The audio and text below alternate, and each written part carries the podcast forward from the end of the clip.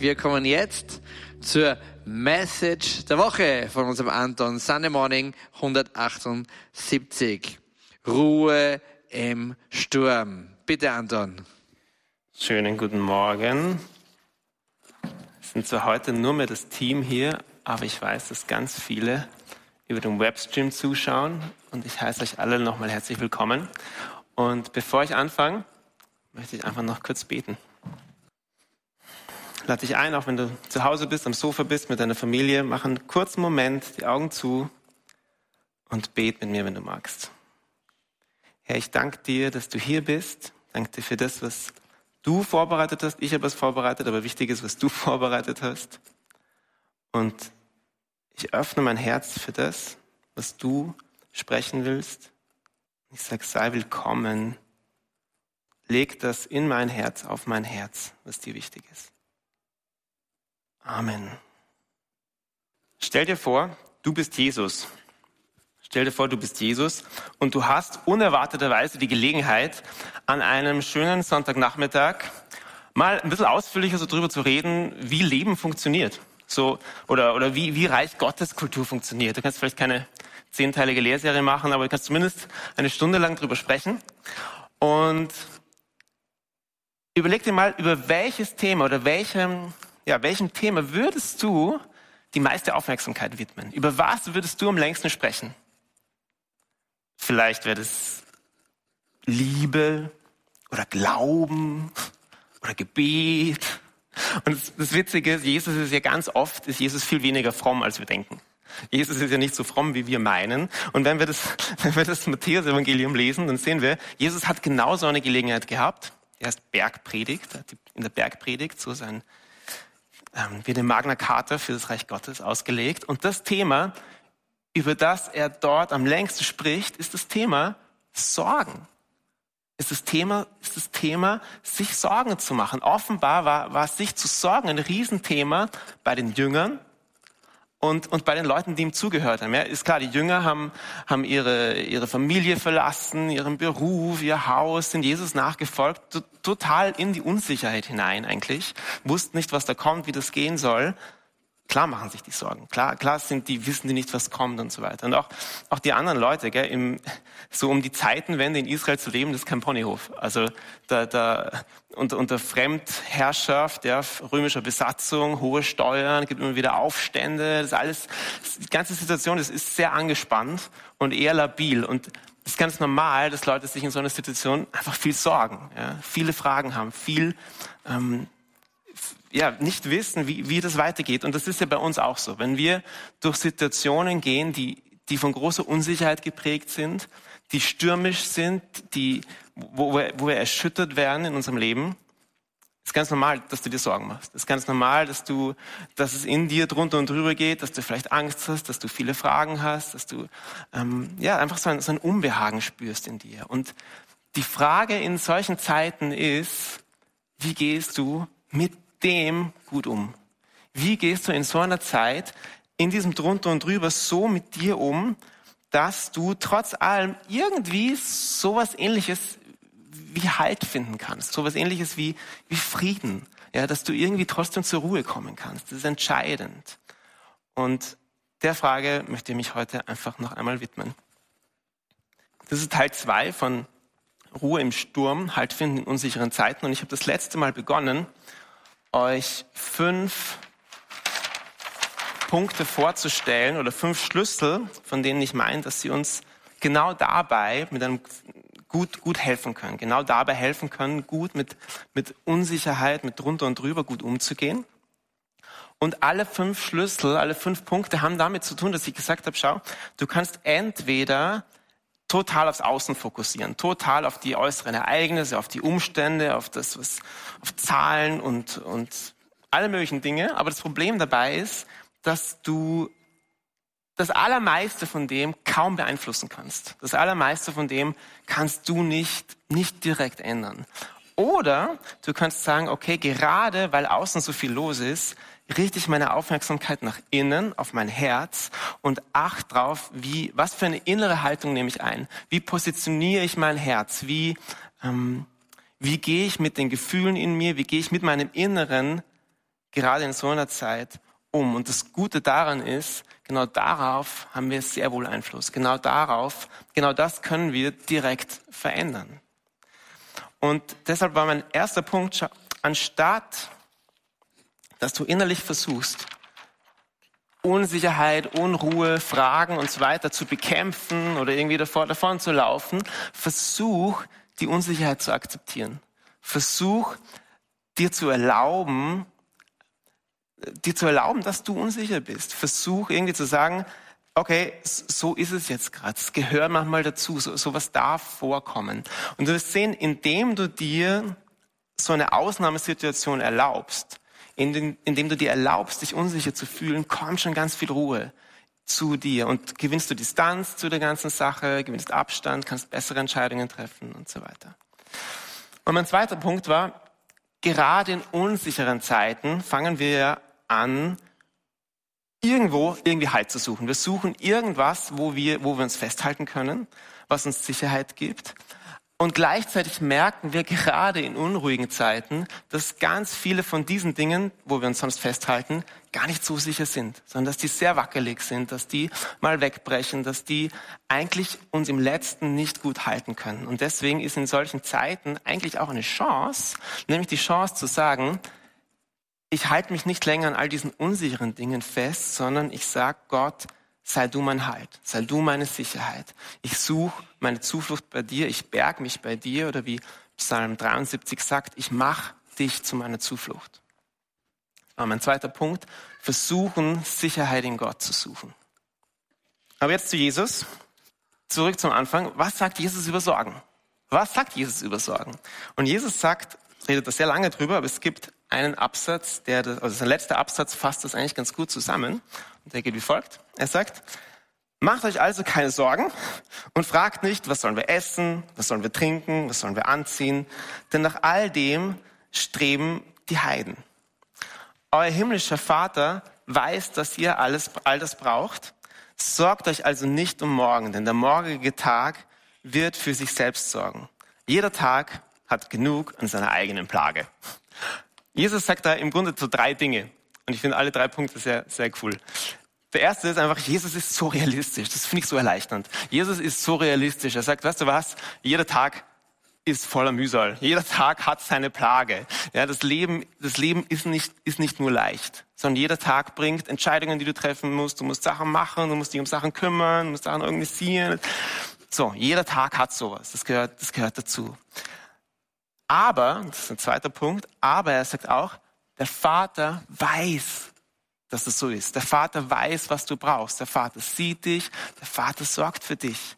Der Vater hilft dir, bei all, all diese Dinge zu bewältigen.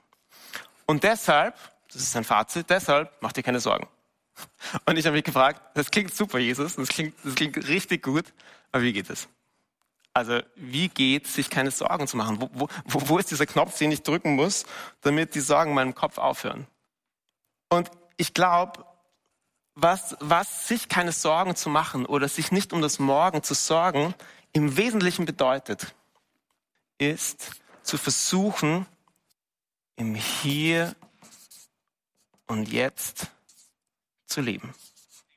Ich habe das letzte Mal ja ganz viel darüber gesprochen, dass, dass Gott bei uns ist. Dass Gott bei uns ist, dass er mit uns durchgeht, dass er uns nicht verlässt, dass er durch jede Krise, durch jede unruhige Zeit ähm, uns durchträgt, mit uns unterwegs ist.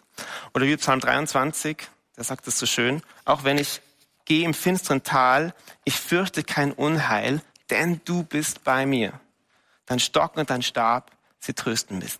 Trösten mich. Das heißt, David, der, der diesen Psalm, so sagt die Tradition, verfasst hat, sagt, der Grund, warum ich mich nicht fürchten muss, der Grund, warum ich, auch wenn mein Weg gerade mal durch ein dunkles Tal geht, nicht fürchten muss, ist, Gott ist bei mir. Gott ist genau da, wo ich bin. Gott ist im Hier und Jetzt. Gott ist, ich gehe durch dieses Tal und Gott ist da. Dieser Moment, da ist Gott. Und unser Problem ist aber oft, ich bin nicht da, wo ich bin. Kennst du das? Das klingt komisch, aber ich bin ganz oft, wir sind ganz oft nicht da, wo wir eigentlich gerade sind, sondern die meiste Zeit sind wir entweder in der Vergangenheit oder in der Zukunft. Wir sind entweder innerlich, denken wir noch, denken nach über alles, was kommen wird, über alles, was irgendwie vor uns liegt und wie das wer wird und was noch sein könnte und was noch passieren könnte und so weiter. Oder wir sind in der Vergangenheit und denken ganz viel an das, was war und, und was uns noch nachgeht und was sein hätte können, wenn ich das gewesen wäre und so weiter. Aber wo wir meistens nicht sind, ist im Hier und Jetzt. Ist da, wo wir jetzt gerade sind, ist, sind, ist da, wo, wo Gott gerade ist. Ja, Gott, jetzt, du, du schaust gerade diese Message, Gott ist gerade bei dir. Gott ist da, wo du bist. Jetzt gerade. Nur wir sind oft nicht dort und wir verpassen dadurch so oft diesen Ort, wo wir eigentlich am besten zur Ruhe kommen können. Wo wir eigentlich am besten Frieden oder, oder zumindest so eine Art Frieden finden können, wo wir am besten Halt finden können bei Gott. Deshalb ist die Frage, was hilft uns, im Hier und Jetzt zu sein? Was hilft uns, im Heute zu leben? Und ich glaube, also ich, ich bin auf zwei, zwei Sachen gekommen. Das erste ist, was uns, glaube ich, helfen kann, im Hier und Jetzt zu leben, sind unsere, unsere Sinne oder unsere Sinneseindrücke. Ich zeichne da so ein, so ein Auge her. Bin letztens, letztens mal nach Hause gefahren, aber von, mein Tag im Home war, war zu Ende, bin nach Hause gefahren und wie es so ist, ich denke noch nach und das, was war und das, was ich noch machen muss und was morgen sein wird und, und plötzlich sehe ich, da ist ein Baum. Da ist ein Baum und weil Herbst gerade war, sehe ich, der Baum, der ist, der ist wunderschön. Der, ist, der hat rote Blätter und gelbe Blätter und grüne Blätter und eigentlich die Sonne scheint sogar, ist mir auch in dem Moment aufgefallen und diese, diese, diese Wahrnehmung von dem, was da ist, dieser, dieser, einfach dieser Baum trifft mein Herz.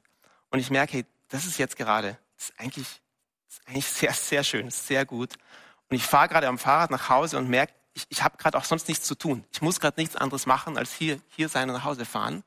Und es hat mir total geholfen, einfach für einen Moment im Hier und Jetzt zu sein, im Moment zur Ruhe zu kommen. Und du kannst, du kannst natürlich warten, bis dir sowas passiert, aber du kannst so eine Haltung oder so, ein, so eine Haltung auch bewusst wählen oder du kannst bewusst schauen, was nehme ich denn gerade wahr? Was, was, was, was spüre ich, sehe ich, höre ich, schmecke ich, rieche ich? Was, was, was spüre ich gerade? Ja, lass deine, deine Sinne, deine Sinneswahrnehmung dir helfen, in diesen Moment zu kommen. Weil schau, das, was du jetzt gerade siehst, das ist jetzt.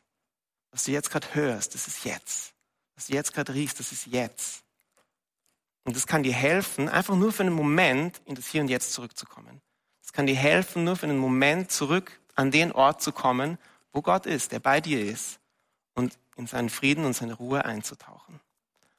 Und das Zweite, was uns helfen kann, im Hier und Jetzt zu leben, ist, glaube ich, einfach, also unter Anführungszeichen einfach, es ist oft nicht einfach, aber zu versuchen, mal nur der Plage des heutigen Tages, so wie Jesus gesagt hat, jeder Tag hat seine eigene Plage, nur der Plage des heutigen Tages zu begegnen.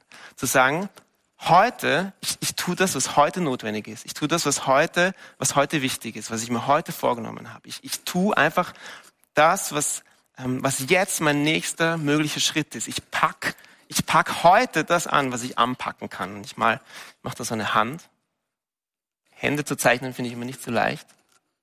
Augen ist viel leichter. Nasen gehen auch, aber egal.